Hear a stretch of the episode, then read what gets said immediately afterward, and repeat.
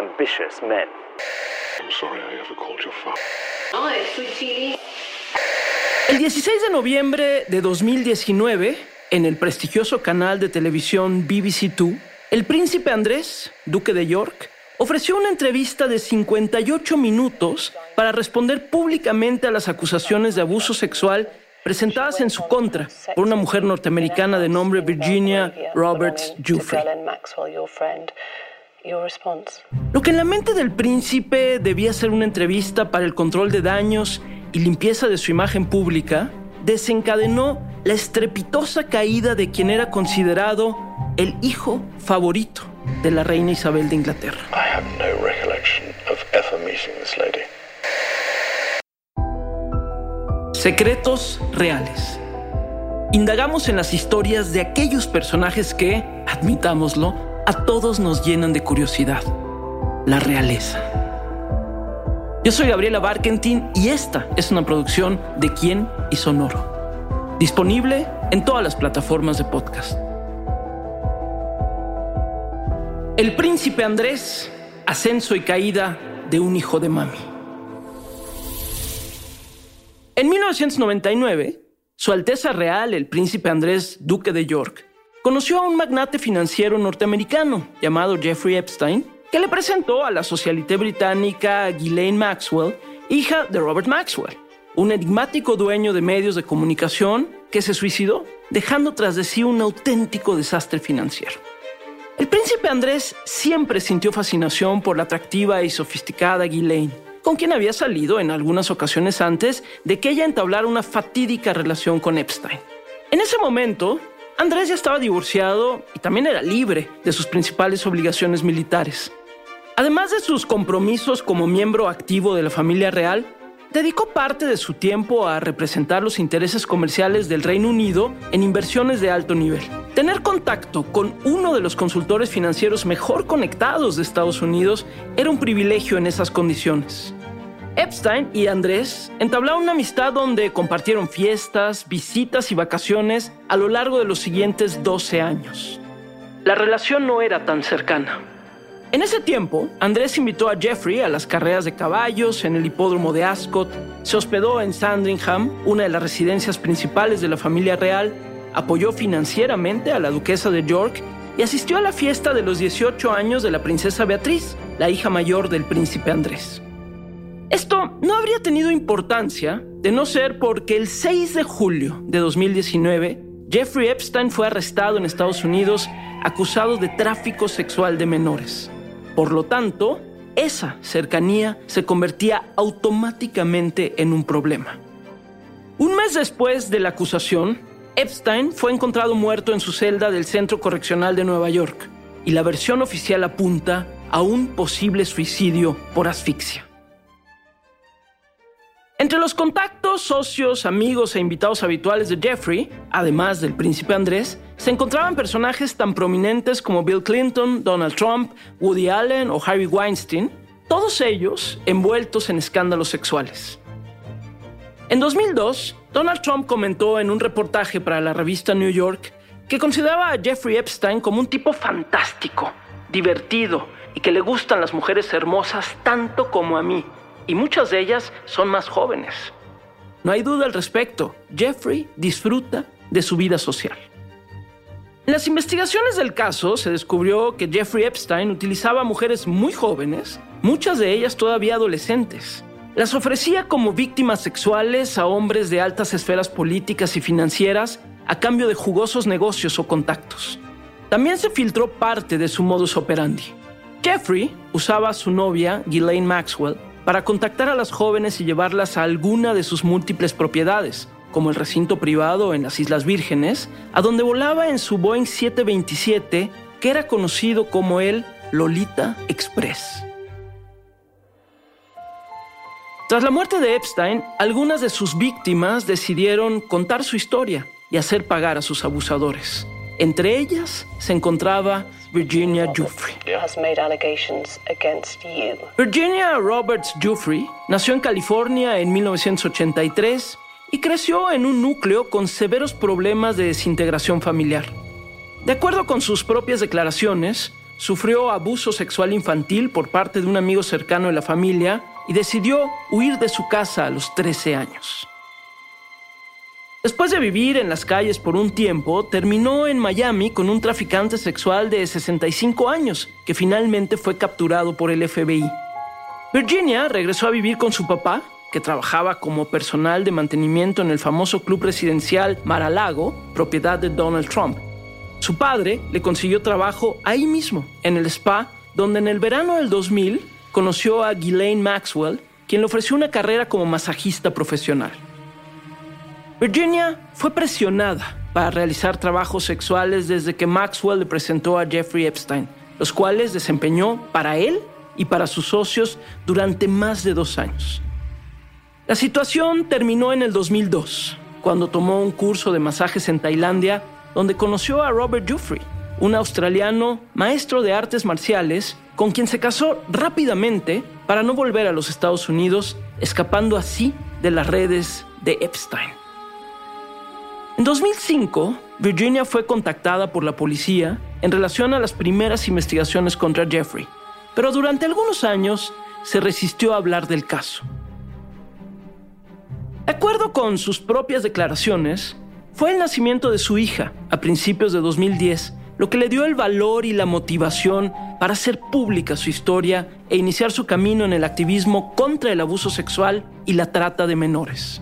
Esta se publicó por primera vez en marzo del 2011 en el periódico británico Mail on Sunday, junto con una fotografía en la que el príncipe Andrés la sujeta por la cintura durante una reunión en el departamento londinense de Maxwell.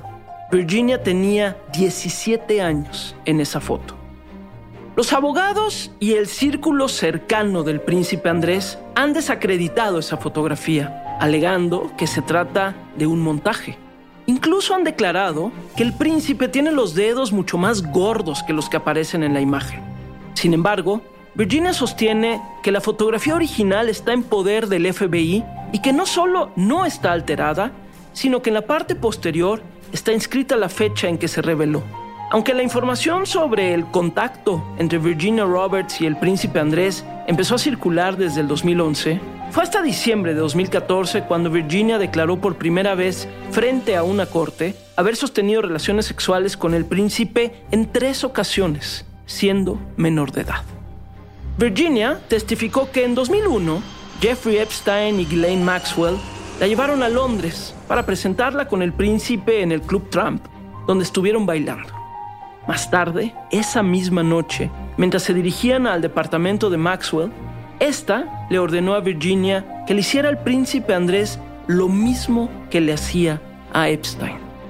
Un encuentro similar sucedió en Nueva York, esta vez en la casa de Epstein. Finalmente, Virginia asegura haber tenido relaciones sexuales con el príncipe Andrés por tercera vez en una orgía en la isla privada de Little St. James. En 2015, la vocería de la Casa Real Británica desmintió tajantemente cualquier acusación de comportamiento sexual inapropiado por parte del príncipe Andrés en contra de algún menor de edad. Pero durante años se ignoró la solicitud del abogado de Virginia que pedía una declaración jurada para sostener esa aseveración. Después de la misteriosa muerte de Epstein, la cobertura mediática le dio relevancia a la relación que tenía con el príncipe Andrés, lo que no permitió seguir aplazando una respuesta institucional clara. Esto condujo a la ya famosa entrevista de la BBC. En esta, el príncipe hizo una serie de declaraciones que resultaron llamativas y no fueron muy bien recibidas por el público. Las personas que conocí y las oportunidades de aprendizaje que recibí de él o gracias a él fueron, de hecho, muy útiles. Los vínculos entre Andrés y Epstein no se interrumpieron de inmediato cuando surgieron las primeras acusaciones. El príncipe admitió que en 2010, cuando Epstein ya había sido acusado de solicitar prostitución a una menor, fue a visitarlo y se quedó en su casa en Nueva York. Sin embargo, de acuerdo con las declaraciones del duque de York, hizo el viaje para terminar su amistad frente a frente. Tomé la decisión porque el tema era serio y sentí que hacer simplemente una llamada por teléfono era de cobardes. Tenía que ir, verlo y hablar con él. Al príncipe le resultan inverosímiles o hasta imposibles los detalles aportados por Virginia Roberts acerca de las relaciones que supuestamente tuvo con él. Por ejemplo, que la noche que lo conoció, este sudaba excesivamente. Yo no podía sudar en ese tiempo, porque sufrí de lo que se podría describir como una sobredosis de adrenalina en la guerra de las Malvinas, y para mí simplemente era imposible sudar. La famosa fotografía en la que aparecen juntos le resulta poco creíble al príncipe, porque en ella aparece usando un pantalón oscuro y una camisa abierta. No creo que sea una fotografía de mí en Londres porque cuando salgo en Londres siempre uso traje y corbata. Finalmente, la fecha en la que Virginia declaró haber tenido relaciones sexuales con Andrés en Londres, él afirma haber estado en la ciudad de Woking, en Surrey, más o menos a una hora de distancia en auto. Ese día había llevado a su hija mayor, la princesa Beatriz, a una fiesta en una pizzería a las 5 pm. Y como la duquesa estaba de viaje, en la familia teníamos una regla muy simple. Cuando uno no estaba, el otro se tenía que quedar en casa. Para el público británico, la defensa del príncipe, que se resume en que no suda, no se quita el saco ni la corbata y que no se podía escapar de casa por la noche cuando su exesposa no estaba, resultaba poco creíble. Y era escandaloso que no se arrepentía de su amistad con Epstein, aún sabiendo que era un depredador sexual de menores y que incluso se sintió obligado a hablar con él y pasar unos días más en su casa para explicarle por qué ya no podían ser amigos. Después de la entrevista con la BBC, el príncipe renunció por tiempo indefinido a todas sus responsabilidades como miembro activo de la familia real, lo que le supone una pérdida de casi medio millón de libras esterlinas al año, alrededor de 660 mil dólares. Y salvo por el funeral de su padre, se ha mantenido al margen de toda aparición pública. Ni siquiera existen imágenes de él en la boda de su hija mayor. En agosto de 2021, Virginia Roberts Jeffrey presentó una demanda civil en Nueva York contra el príncipe Andrés donde exigió una reparación por abuso sexual. En septiembre de ese mismo año, el príncipe fue oficialmente notificado de la demanda. La defensa de Andrés tuvo acceso a los documentos del acuerdo entre Jeffrey Epstein y Virginia Roberts, por el que ella recibió ya una indemnización y liberaba de cualquier responsabilidad a todos los socios de Epstein. Los abogados del príncipe solicitaron a la corte que desechara el caso por falta de legitimación de la demanda. Sin embargo, el juez que lleva el caso ha negado esa moción ya que determinó que el trato solo beneficia a los asociados directos de Epstein y Maxwell, no a terceros como Andrés. Al darse a conocer esta noticia y con la seguridad de que enfrentará un juicio, fue despojado de sus títulos militares y de sus organizaciones benéficas. Aunque la vida del príncipe Andrés no había estado exenta de escándalos y problemas, tampoco se esperaba que tuviera una caída tan aparatosa. Su Alteza Real, Andrés Alberto Cristian Eduardo, hijo del príncipe Felipe, duque de Edimburgo, y de la reina Isabel II del Reino Unido de la Gran Bretaña e Irlanda del Norte, nació en la suite belga del Palacio de Buckingham el 19 de febrero de 1960. Fue el tercer hijo de la pareja real. A diferencia de sus hermanos mayores, Carlos, príncipe de Gales, y Ana, la princesa real, Andrés nació cuando la reina Isabel ya estaba totalmente afianzada en el trono después de haber superado las crisis matrimoniales de su juventud. Andrés fue producto del segundo aire, del matrimonio formado por Isabel y Felipe antes de que sus hermanos dieran mayores problemas. Una época feliz en la vida familiar de la reina. Ella siempre fue más cariñosa y cercana a él, una actitud que no es común en la monarca. Después de haberse graduado con calificaciones de primera en el Colegio Escocés de Gordonston, Andrés ingresó a la Marina Real, en la que desempeñó una larga carrera que lo llevó al grado de vicealmirante. En 1982, cuando Gran Bretaña declaró la guerra contra Argentina por la invasión de las Islas Malvinas, formó parte de la tripulación del portaaviones Invincible. Fue piloto de helicóptero en diversas misiones, tanto de ataque como de rescate.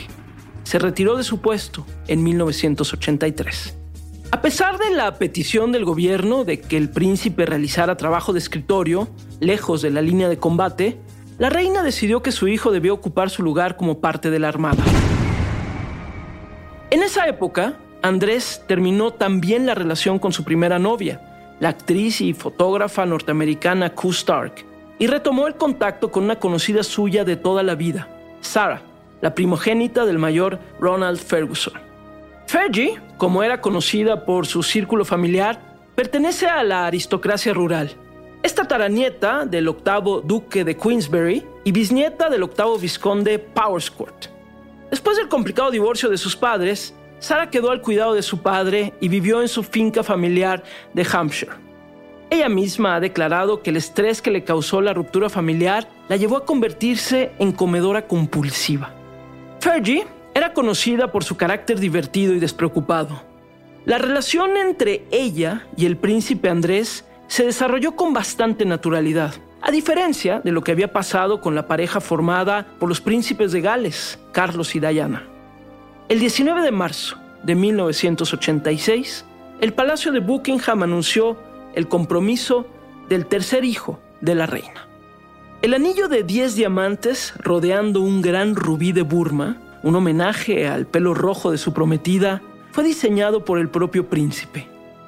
Andrés y Sara se casaron en la abadía de Westminster el 23 de julio de 1986.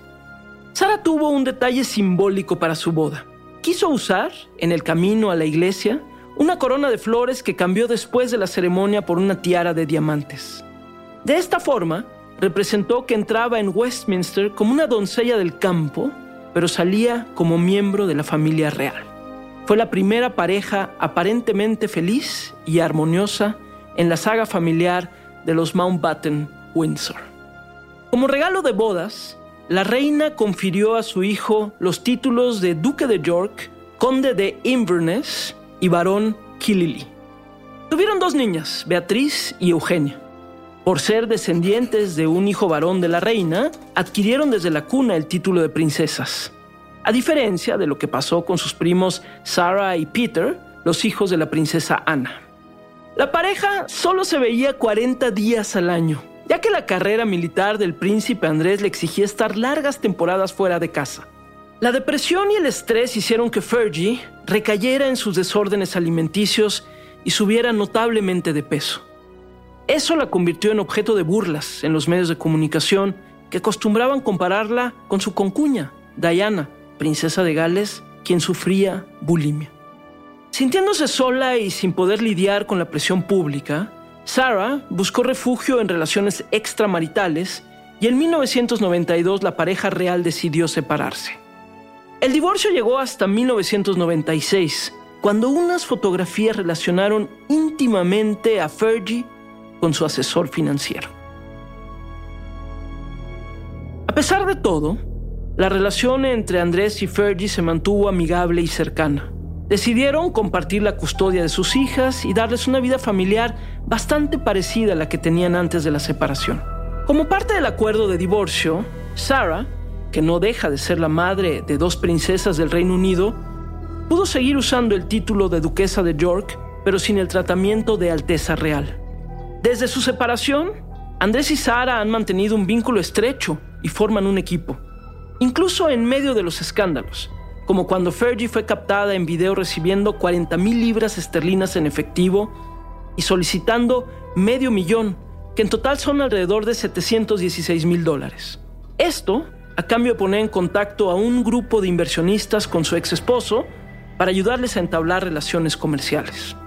El desorden financiero de Fergie ha sido motivo de múltiples titulares a lo largo de los años, y parte de la investigación del caso Epstein ha arrojado que Jeffrey transfirió más de 20 mil dólares a la duquesa de York para ayudarle a pagar sus deudas.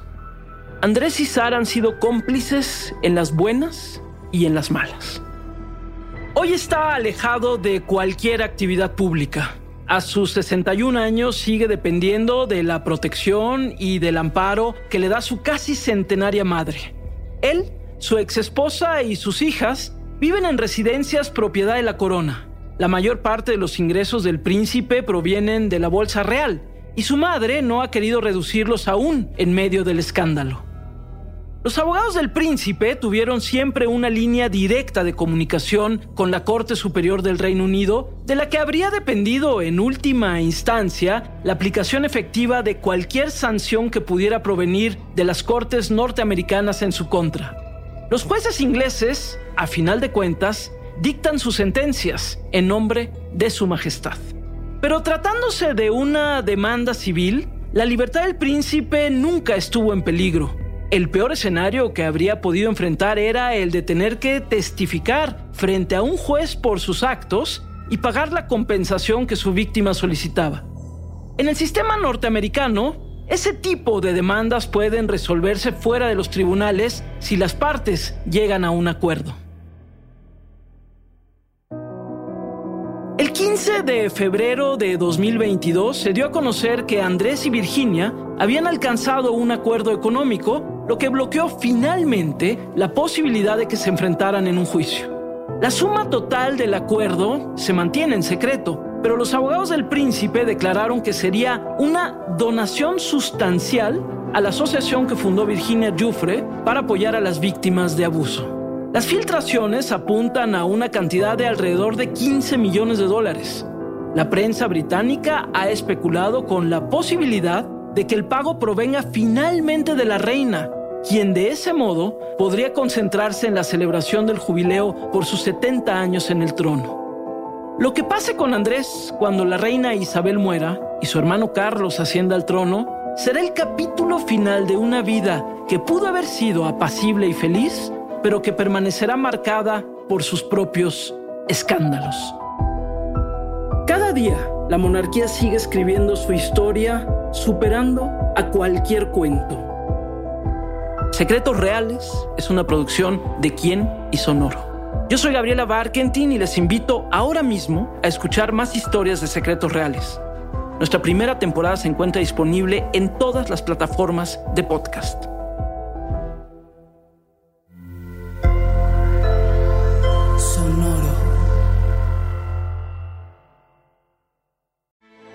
Grand Canyon University's RN to BSN online degree program makes earning your bachelor's in nursing possible. Balance online coursework with local in person clinicals to position yourself for potential leadership opportunities in the time you have from wherever you are, leaving room for what matters. Achieve your goals with your personalized plan and team behind you. Find your purpose at Grand Canyon University. Visit gcu.edu.